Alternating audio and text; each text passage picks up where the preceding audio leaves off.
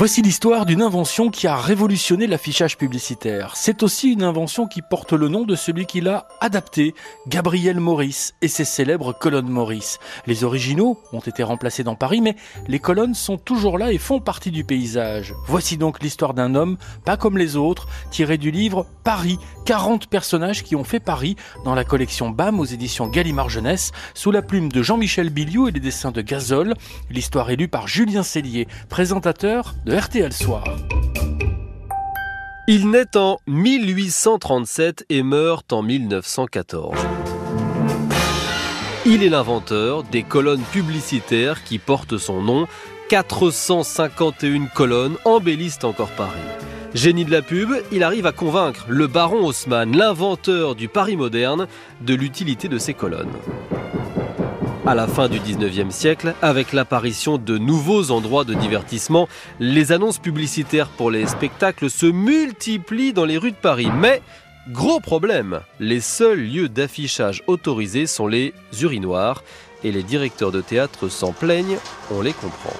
Excusez-moi, mais vous êtes en train d'uriner sur ma voiture. Publicitaire et donc homme d'affaires, Gabriel Maurice propose alors de construire des grands cylindres spécialement conçus pour cet affichage publicitaire. Puisque tout est publicité, moi j'ai pris la liberté de faire ma propre publicité.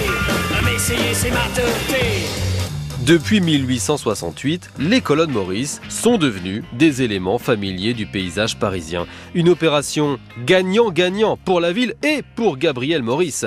Ce dernier et ses successeurs sont responsables de l'entretien des colonnes et de la pose des affiches. En contrepartie, ils se remboursent largement en facturant ceux qui font la promotion des spectacles.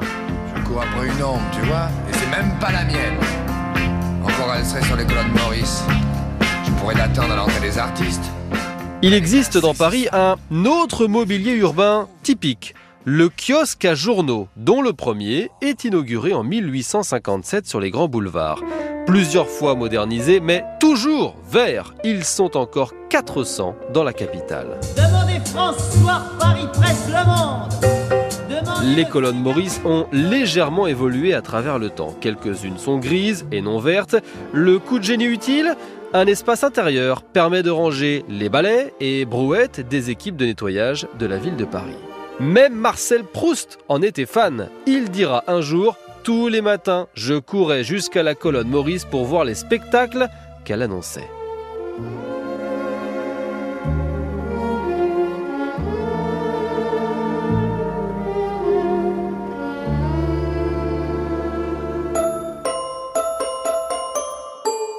Et depuis 2019, les colonnes ont été modernisées, elles ont été souvent menacées, mais font désormais partie du patrimoine de la capitale.